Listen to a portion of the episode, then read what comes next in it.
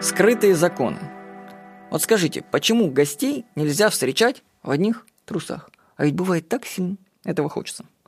И вот смотрите, на пляже быть в трусах, плавках – это естественно. И где, интересно, проходит грань между шортами и трусами? Мы живем в обществе, где действуют негласные законы. О них не говорят, но их все знают. Интересно, что законы меняются от общества к обществу. Так в Индии корова – это священное животное, которое нельзя есть.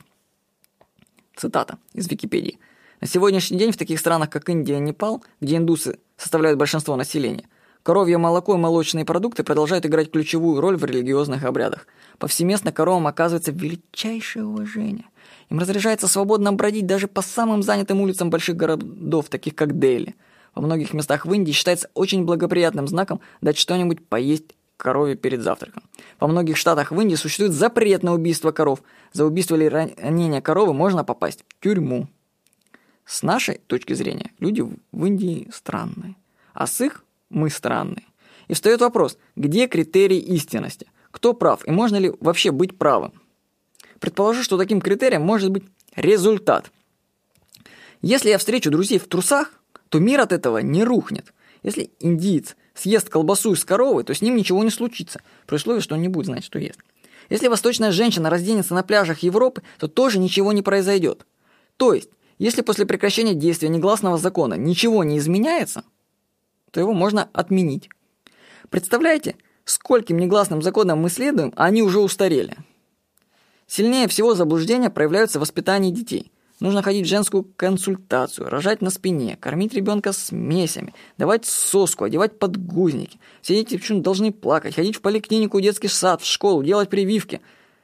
Не приручаться к рукам. Что, если это все ложно? А это я вам скажу, более того, это ложно. Я уже как отец одного ребенка вам точно могу сказать, что это все обман. Заблуждение насчет детей.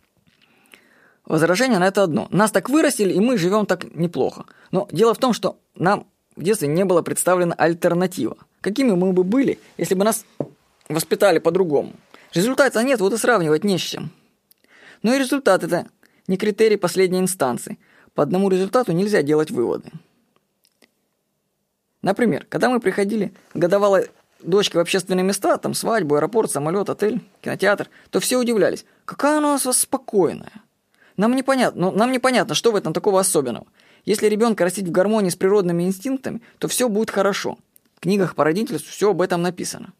Но сказать, что у меня ребенок такой благодаря нашей философии, еще нельзя. Ну, во-первых, у меня пока всего один ребенок. Во-вторых, ему на написание заметки больше года. Но сейчас ему уже 3,8. Я скажу, что замечательный ребенок, и наша философия оправдывается. Но что будет дальше, после 4 лет, допустим, неизвестно. То есть мои критерии истинности о воспитании детей могут в перспективе оказаться ошибочными. Они правы в рамках вот моего узкого пока промежутка времени 4 года. То есть, что истина сегодня, завтра может быть ложью. Таков мир и человек. На мой взгляд, главное – это верить себе – и неважно, истинно это или ложно. Всего хорошего. С вами был Владимир Никонов.